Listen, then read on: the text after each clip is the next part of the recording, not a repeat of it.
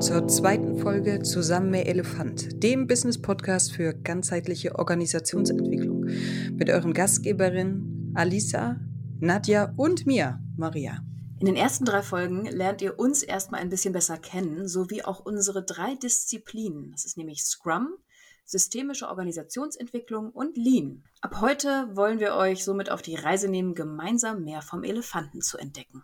Heute ist unsere liebe Maria dran. Sie ist im Bereich systemische Organisationsentwicklung unterwegs und darf sich in dieser Episode 2 ein paar Fragen von Alisa und mir stellen. Los geht's!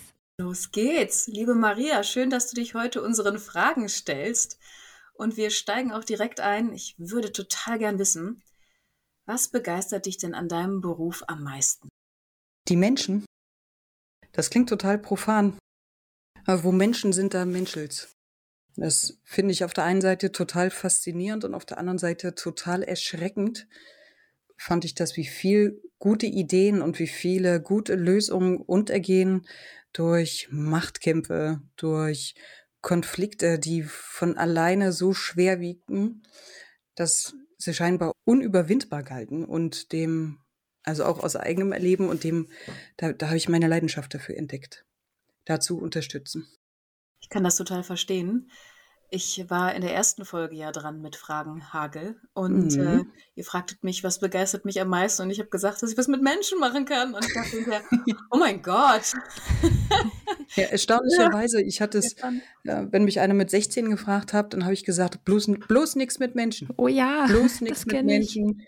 Bitte gib mir ein, weiß ich nicht, gib mir eine Kammer, gib mir ein Büro, irgendwas, ja, gib mir Aufgaben, die ich lösen kann oder ich suche mir welche, aber bitte nichts mit Menschen. Und wie stark sich das ändern kann, das ist erstaunlich. Oh ja, das kann ich total bestätigen.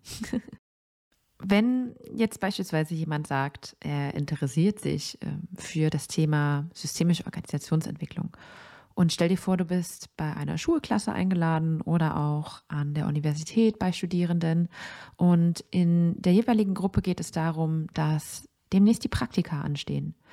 Was würdest du dieser Gruppe an jungen, motivierten Leuten empfehlen, wo sie sich hinbewerben sollten, um das zu machen, was du heute machst? Und über das, was du heute machst, werden wir ja später reden.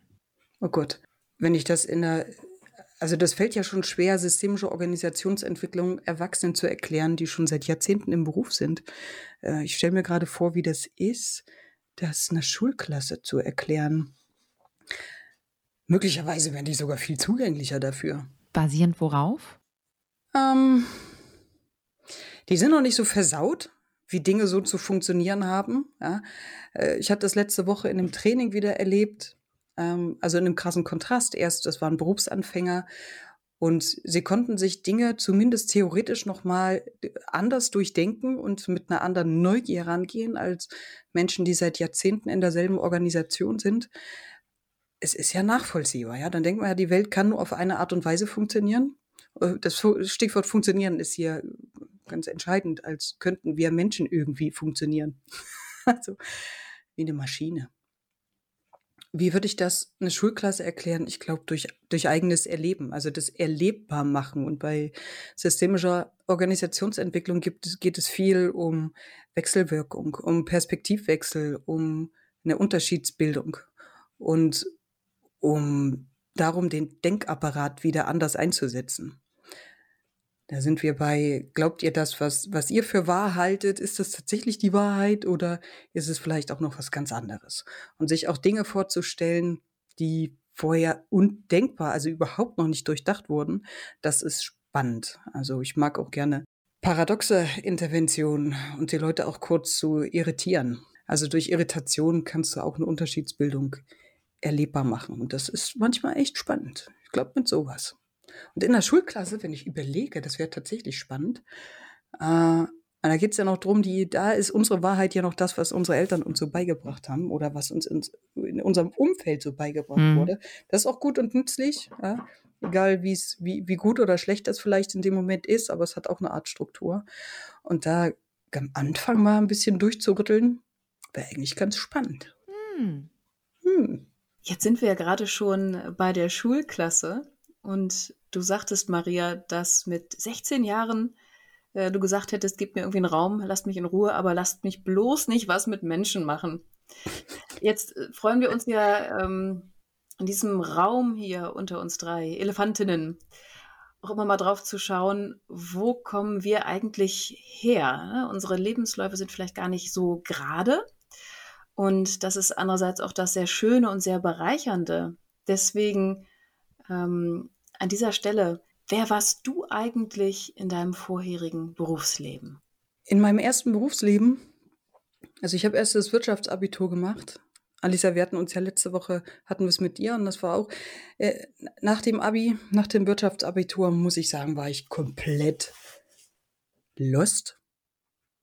Ich hatte mich für ein Lehramtsstudium in Jena eingeschrieben und ich war gnadenlos überfordert. Das war 98? Ne, stimmt nicht, 2001 nach dem Abi. 98 habe ich Realschule gemacht.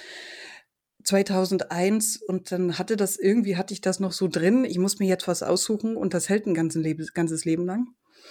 Und vor lauter Möglichkeiten, die uns da, die mir da zur Verfügung standen, habe ich mich kurz in die Ecke gesetzt und gewartet, bis vorbei ist. Das hat natürlich auch nicht so gut funktioniert. Ja, also ich habe dann das Studium sein lassen und bin dann eher in den Biergarten arbeiten gegangen. Was auch eine wunderbare Schule war, muss ich sagen. Das war so das erste Ding, was ich mir alleine besorgt habe und wo ich also abseits vom, vom Elternhaus und abseits so von dem sozialen Umfeld, was ich bis jetzt hatte. Und habe da gemerkt, das äh, klappt irgendwie auch und das macht tatsächlich Spaß. Also auch was mit Menschen. Und natürlich muss auch so ein bisschen in dem Biergarten, da sind ja nur, geht es auch manchmal ein bisschen rabiat dazu. Ne? Das war recht lehrreich. Und dann habe ich eine Lehre begonnen. Mich hat mal eine, eine Freundin gefragt nach Jahren, sag mal, hast du das gemacht aus Trotz? War das eine Trotzreaktion, so eine Friseurlehre anzufangen?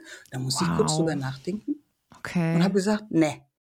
Nee. Die ersten Haarschnitte habe ich, glaube ich, also das erste, woran ich mich bewusst erinnere, war ich selber. Das habe ich, ich gestern erst dran gedacht. Ich bin mit neun eine Frisur geschnitten, war eine Vollkatastrophe.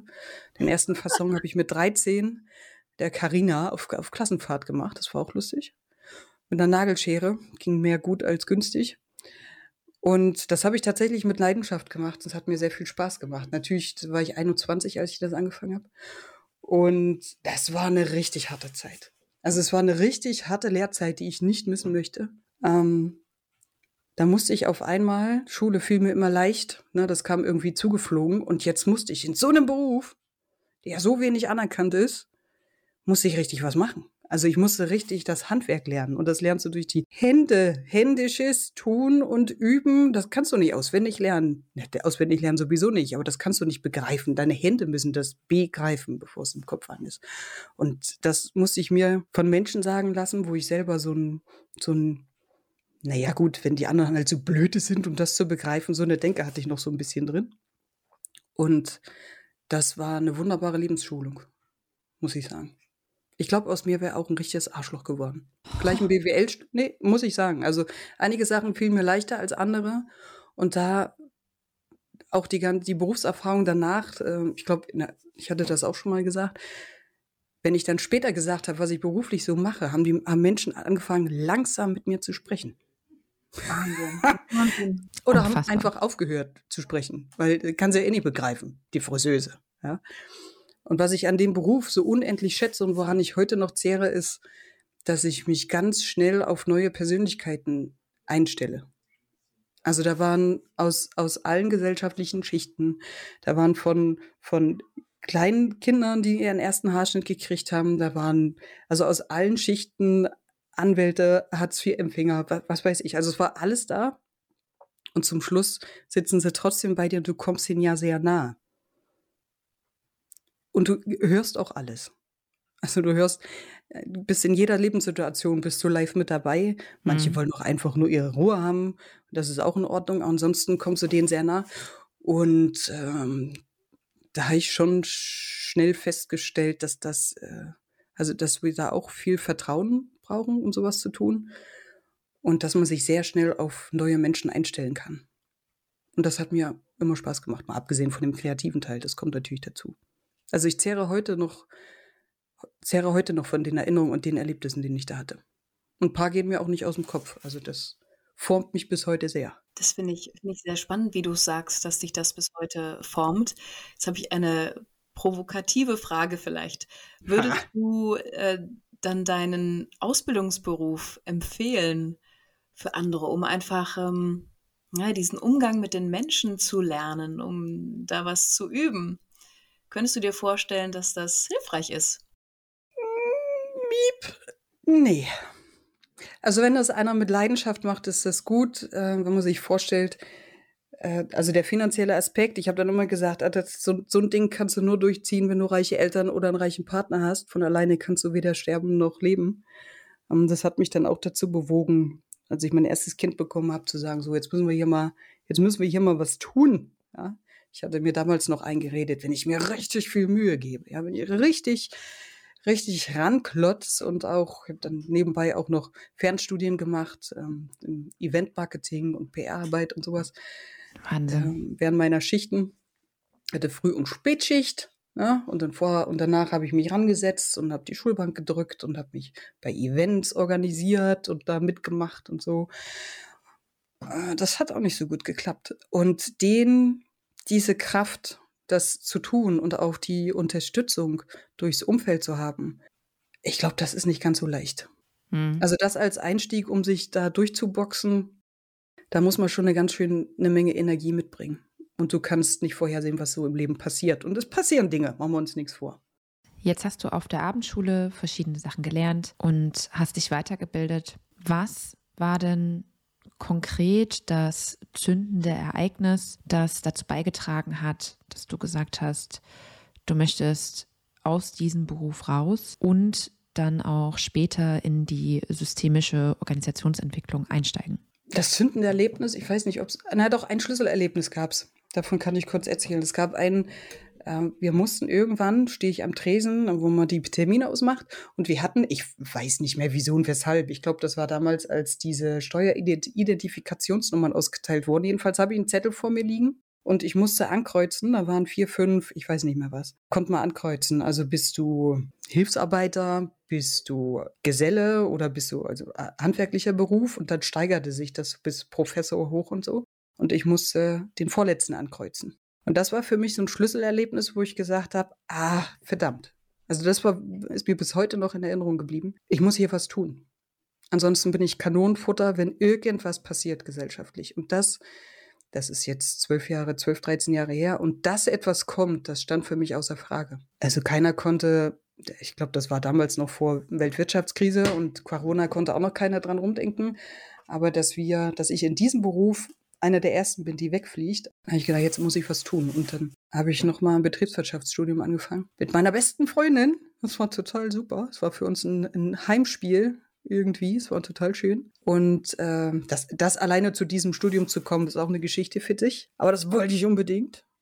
Und danach habe ich einen Einstieg in der, im E-Commerce gemacht, geschafft. Also dieser Mensch war wahnsinnig genug, mich einzu, einzustellen kann man so sagen. Und ich bin ihm bis heute sehr dankbar, auch wenn ich von ihm auch im negativen Sinne viel, viel gelernt habe, wie Führung aus meiner Sicht nicht funktioniert, bin ich ihm dafür sehr, sehr dankbar. Ja, ist auch so ein bisschen der Erste, der dir diesen Umswitch ermöglicht hat, nicht wahr? Also natürlich hast du es dir auch selber ermöglicht durch das Studium, das du gemacht hast. Trotzdem, wenn du sagst, er war so wahnsinnig, dich einzustellen, ja, ja, also es muss ja, es ist ja auch, ist ja auch verrückt. Ja. Also es ist ja ein völliges Überraschungspaket, mit dem Lebenslauf jemanden äh, in so einer mhm. Branche einzustellen. Da muss man einem schon, ich meine, ich war auch verdammt billig, muss man auch sagen, zu dem Zeitpunkt. Das Risiko war einigermaßen gering und dann habe ich äh, gleich die Verantwortung für Online-Shops übernommen, für zwei Online-Shops sollte ich Shopmanager machen und ich hatte natürlich überhaupt keine Ahnung von dem ganzen Quark. Ja, also E-Commerce, keine Ahnung. ja, also, mein Wirtschaftsgymnasium und die Fernstudien haben mir irgendwie dabei geholfen und dann gleich volles Brett rein und mein erster Arbeitstag, wie das dann so klassisch ist. Ich habe ganz viel aus ungünstigen Situationen gelernt, wo ich sagte, nee, so kann man mit Menschen einfach nicht umgehen. Das war, ach verdammt, ja, wo, wo setzt man die jetzt hin? Die ist jetzt da. Ach, mach mal hier mal, ach komm, hier ist noch ein Tisch frei. Äh, die brauchen noch einen Stuhl. Und dann habe ich einen Ordner gekriegt. Das war aber auch super. Also auf, auf der anderen Seite, ja, ich habe so viel gelernt. Ich war froh für die Chance, die Chance zu kriegen. Und ich wollte das unbedingt, ja. Ich wollte das unbedingt hier irgendwas. Ich habe gesagt, ich mache, ich koche auch Kaffee für alle. Ich brauche jetzt einfach einen Einstieg. Und ich habe einen Ordner gekriegt. Da stand ein bisschen was Zeug drin. Dokumentation ist alles. Ich habe einen Rechner gekriegt ohne Betriebssystem und dann gesagt, so, nun mach mal. Also die waren 25 Mann.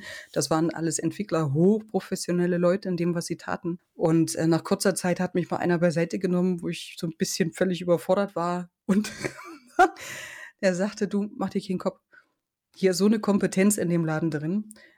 Die können sich das manchmal nicht mehr vorstellen, dass das Menschen außerhalb dieser Räume, dass die dieses Wissen nicht haben. Mit mhm. dir ist alles in Ordnung. Einfach weitermachen. Und das Voll hat mir gut. total geholfen.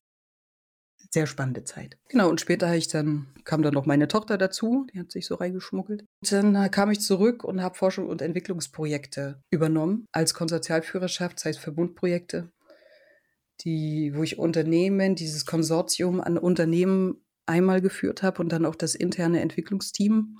Und da kommt Scrum ins Spiel, liebe Alisa. Da habe ich den Peter Fischbach kennengelernt, da habe ich den, das Training organisiert intern, zwei Trainings und äh, war da, da dabei. Und da war ich Feuer und Flamme. Und da waren so der, der, der Grundstein so ein Stück gelegt, äh, dass wir jetzt hier zusammensitzen. Hervorragend. Oh, total schön. Na, genau. Und da haben wir dann das Pilotprojekt in der Firma, die in der Zeit auch stark gewachsen ist, haben wir das als Pilotprojekt Scrum eingeführt und habe natürlich unheimlich viel gelernt in der Zeit. Lernen wollen, lernen müssen. Und da habe ich mich in diese ganze Thematik angefangen bei Scrum und erstmal dieses ganze Methoden-Bulimie lernen, muss ich sagen, jetzt, jetzt im Nachgang. Design Thinking und Kanban und alles habe ich mir reingezogen. Alles, was es da draußen gibt.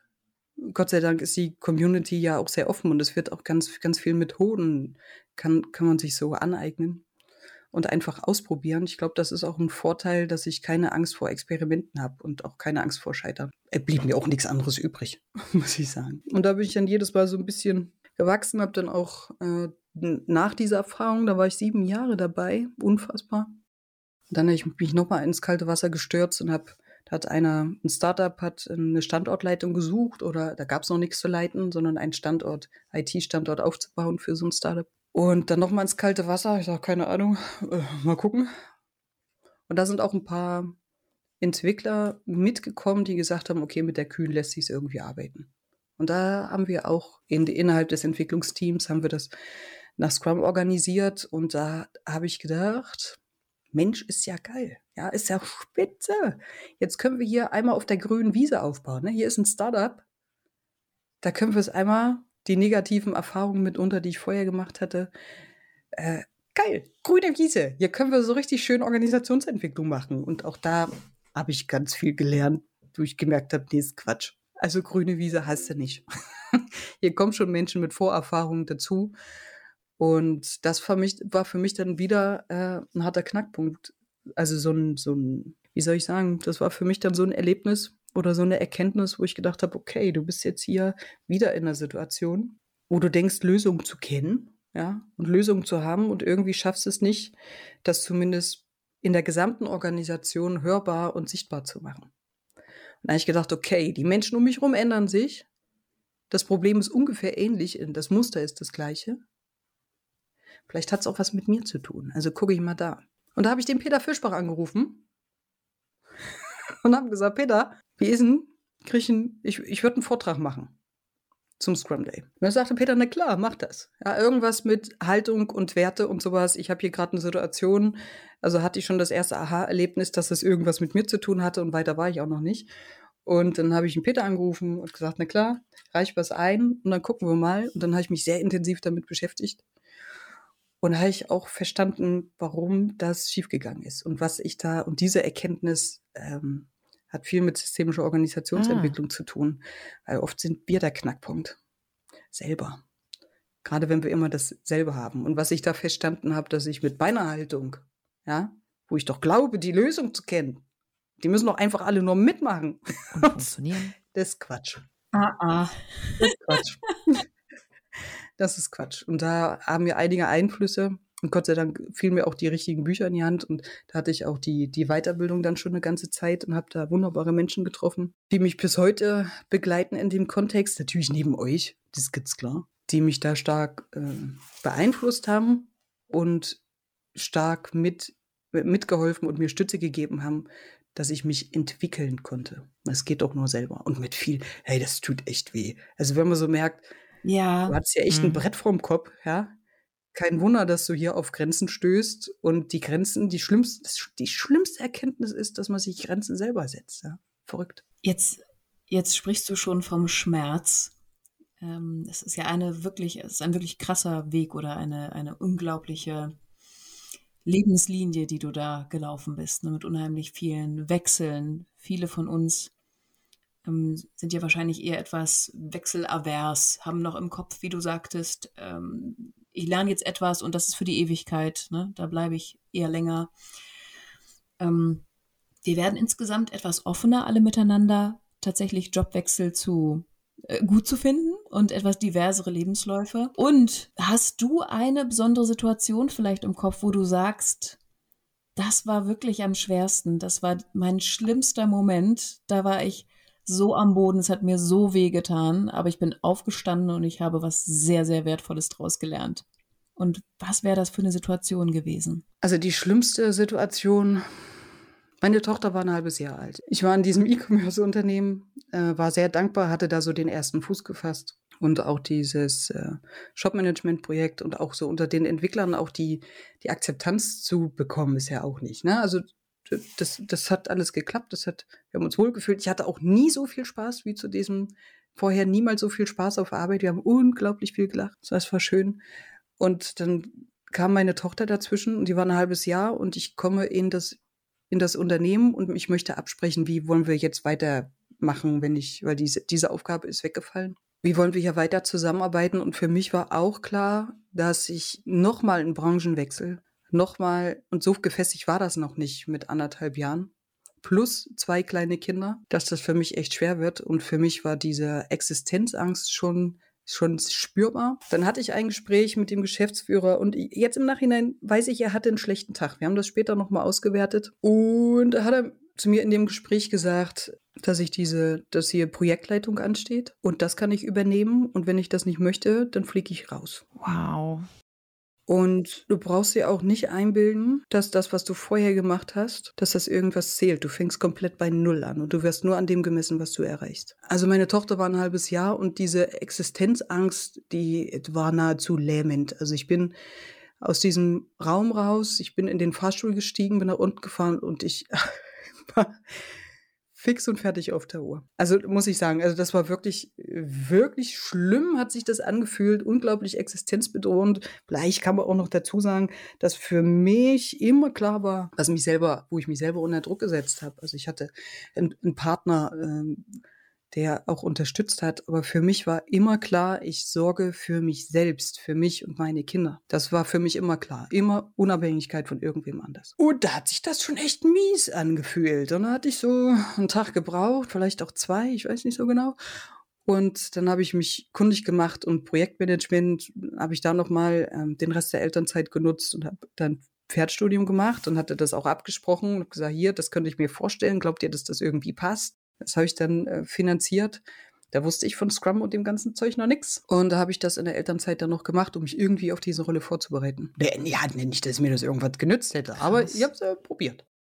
Und das sind Momente, wo ich sage, äh, da habe ich letztens drüber nachgedacht, dass ich ganz viele Situationen aus tiefstem Schmerz gelernt habe. So möchte ich, wenn ich in dieser Position ir irgendeine führende Position bin, möchte ich nicht so mit Menschen umgehen. Mhm. Interessanterweise hat sich das die letzten Jahre geändert. Jetzt zehre ich noch viel, viel mehr aus positiven Erlebnissen mhm. und weniger aus den Schmerzen wenn du mich jetzt so fragst, ist es so die erste Situation. Es gab doch viele andere krasse Situationen. Wow. Das ist das Erste, was mir eingefallen ist. Danke fürs Teilen. Was unsere Zuhörerschaft ja nicht sieht, ist, dass ich ja, mit fast offenem Mund da gesessen habe, weil was ich am beeindruckendsten finde, ist, dass du mit Kindern dir dann einfach denkst, na, mach ich mal noch eine Ausbildung im Projektmanagement. Ich weiß nicht, wie vielen das in der Situation einfallen würde. Sich dann einfach zu sagen, klar, ich nehme die Challenge an, ich mache Zitronensaft draus und Ich habe irgendwie das Gefühl, du hast in dieser Zeit sehr, sehr wenig geschlafen und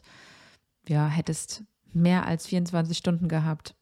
Nee, also auch mein Tag hatte nur 24 Stunden. Also das war schon, ähm, auch die Jahre da drauf waren unglaublich krass und intensiv. Und wenn ich mir jetzt vorstelle, wie, wie kurz das eigentlich her ist, also in Relation, ähm, also das Tempo stehst, stehst du nicht ewig durch und das hat auch seinen Tribut gezollt. Für mich standen die Kinder an erster Stelle und dass ich mir eine Existenz aufbaue. Und Aufmerksamkeit folgt Fokus. Alles reinsetzen, um die Existenz zu sichern. Erinnert ihr euch, ganz am Anfang habe ich euch gesagt, dass ich kein Kanonenfutter bin. Ich muss mhm. irgendwas machen, damit ich weiter hochrutsche. Es ging mir nie darum, Macht zu haben oder zu führen oder irgendwas. Ja, also wichtig zu sein, das hat, das hat sich irgendwie immer so ergeben mit großer Macht kommt große Verantwortung, als ich dann in Führungsposition reingekommen bin, damit auch verantwortungsvoll umzugehen. Das hat mich, das hat mich eher getrieben. Also bis heute. Diese Existenzängste, jetzt inzwischen habe ich wesentlich mehr Ruhe drin. Ja, es ist ja auch, einige Messen sind gelesen. Ja, ich bin total froh, 41 zu sein und zu wissen, die Kinder sind, sind gesund. Ja, ich bin bis hierhin durchgekommen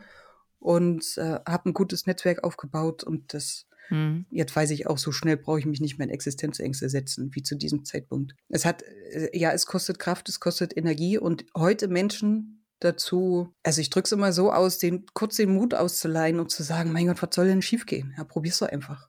Das Thema Netzwerk ist auch etwas, das mich an Alisas Switch erinnert, dass es etwas war, das dass es ja nicht unbedingt gebraucht hat, aber das auf alle Fälle Vorschub geleistet hat. Und äh, den Switch ermöglicht hat. Es hilft, ja, kann man nicht anders sagen, ja.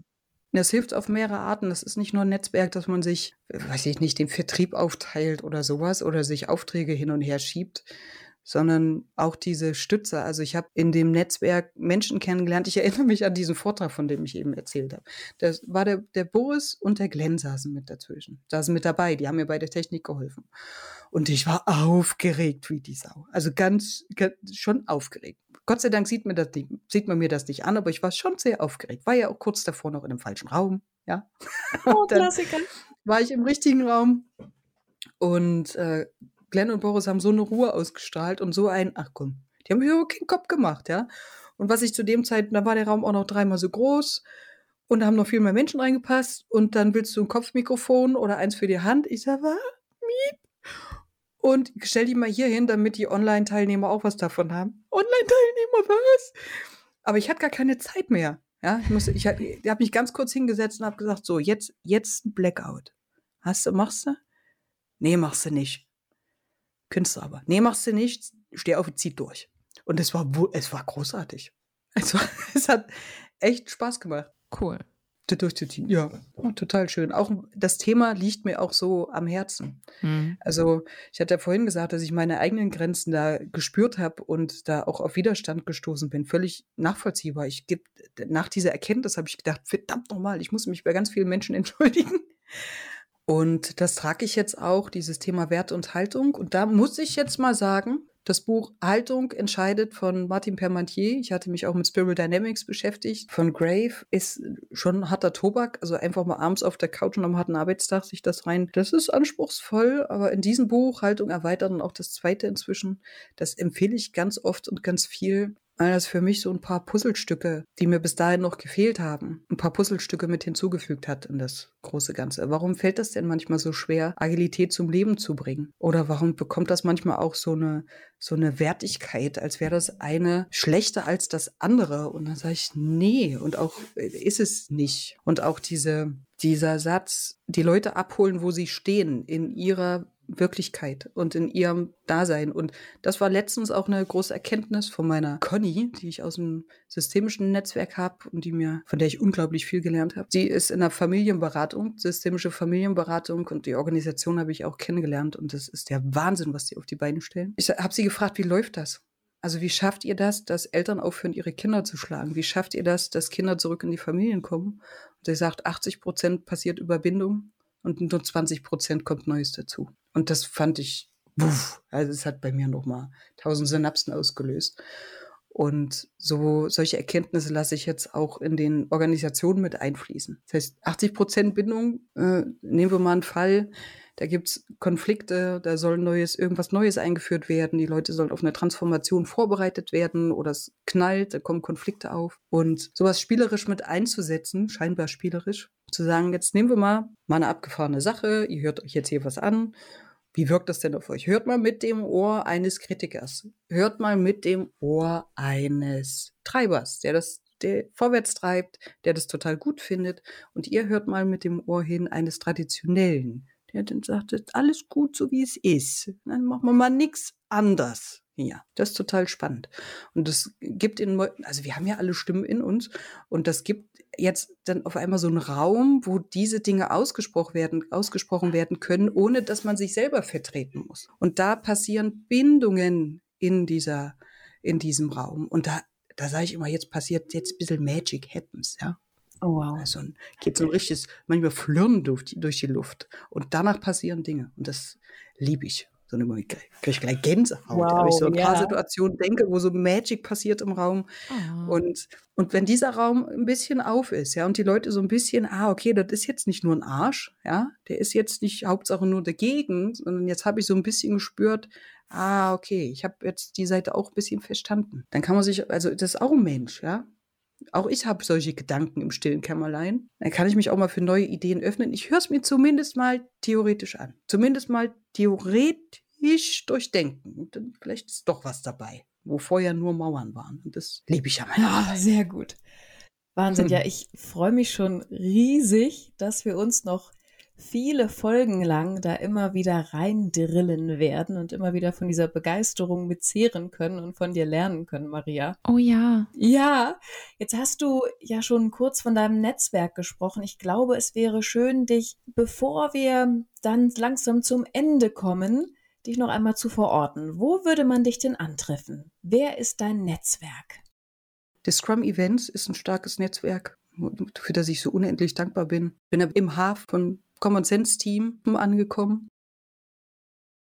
Ich bin so unglaublich dankbar dafür. Es gibt so Freigeister auch einen Raum und Luft. Das so, also im, im Hafen, mein Hafen ist das Common Sense Team GmbH, äh, zusammen mit dem Scrum Events Netzwerk und auch ganz klar, wir treffen uns jedes Jahr auf dem Scrum Day, was jedes Mal wieder eine Bereicherung ist. Und da versuchen wir ja auch, auch da den Raum ein bisschen zu öffnen, gerade für, für andere Gedanken und andere Netzwerke, unter anderem Lean. So ist ja die Nadja mit zu uns gekommen, bin ich total dankbar. Und auch in dem systemischen Netzwerk, da sind noch sind noch Menschen dabei, die ich aus der Weiterbildung sehr schätze. Auch ein paar Dozenten sind dabei. Ich glaube, da steckt noch ganz, noch viel, viel, viel, viel mehr drin, dass es zu verbinden gilt, um Organisationen und noch drüber hinaus, also ob Non-Profit oder Profit-Organisationen zu unterstützen. Und ich glaube, Netzwerke brauchen wir ganz viel. Wie sagte Ralf Tauscher, ein geschlossenes Netzwerk ist kein Netzwerk. ja, ein offenes Netzwerk ist ein Netzwerk. Und deswegen sage ich, die Netzwerke, lass uns doch die zusammenholen, die es gerade braucht. Also dafür mache ich ganz doll Werbung. Ja, ich glaube nicht, dass nur ein Club nur ein Netzwerk alle Lösungen schaffen kann. Und das ist übrigens, falls wir die Zeit noch haben, ein ganz kleines Ding. Ein Ding, was ich beim, aus meiner Friseurerfahrung mitnehme. Es kommen die Unternehmen mit den Unterstützern, mit den Beratern, Consultants, Coach, Coaching-Leistungen. Es kommen die zusammen, die zusammengehören und die zusammenpassen. Ja, es mag dieselbe Dienstleistung draufstehen, aber es ist nicht dieselbe Dienstleistung drin. Und wenn ich merke, dass das für mich nicht passt, dass ich nicht die Richtige dafür bin, ja, es hat trotzdem jeder sein eigenes Flair, es hat jeder seine eigenen Attitüden oder sein, auch seine eigenen Disziplinen. Und da liebe ich es auch, auch Platz zu machen, beiseite zu treten und das nicht so zu verbiegen und zu sagen, hier, ich habe eine Idee, wer für dich passen könnte und hol den dazu. Also für mich steht die Organisation und die Menschen da drin im Vordergrund, dass sie weiter gut überleben kann. Äh, möglicherweise noch besser als überlebt. Schön. Wunderbar. Und da setze ich mich ganz stark für ein. Wunderbar. Wunderbar. Danke auf alle Fälle dafür. Danke, Maria. Vielen, vielen Dank. Danke auch, dass wir dich heute so ein bisschen kennenlernen durften. Ja, äh, sehr, sehr gern. Sehr, sehr schön. Und äh, beim nächsten Mal, in der nächsten Folge, freuen wir uns dann auch endlich noch ein bisschen was von Nadja zu hören. Nadja, ja. freust du dich schon? Ja, auf jeden ja, Fall. perfekt. Sehr schön. Ja, ich bin auch ganz gespannt auf unsere Zuhörer. Ich hoffe, da kommen auch auch viele Dinge, viele Dinge hoch, vielleicht auch Erlebnisse, auch von dem, was sie von uns gehört haben. Vielleicht sind da auch noch Lebenswege, spannende Lebenswege oder auch Fragen und, und Neugier dabei. Mhm. Und ich freue mich auf die nächsten Folgen. Perfekt. Wir haben auf alle Fälle eine riesengroße Konfettitüte dabei und schauen mal, was da alles so drin oh ja. ist. Ich denke, es wird bunt. Es wird immer wieder hochgehen quasi. Ich denke auch. Sehr schön. Das heißt aber auch, wir freuen uns natürlich über Feedback, wir freuen uns über Kommentare, wir freuen uns über Fragen, die ihr uns stellt. Ihr findet uns alle drei über LinkedIn natürlich. Das werden wir auch in den Show Notes nochmal hinterlegen. Und was auch immer euch auf dem Herzen liegt, wir freuen uns drauf und schauen, dass wir vielleicht, wenn eine Frage dabei ist, auch die ein oder andere Antwort dann mit der Zeit liefern können. Das werden wir so tun. Und wir bedanken uns bei euch, dass ihr auch in Folge 2 dabei dabei wart. Und wir hören uns dann nächste Woche wieder bei Zusammen mehr Elefant. Bis dann. So machen wir es. Tschüss. Tschüss.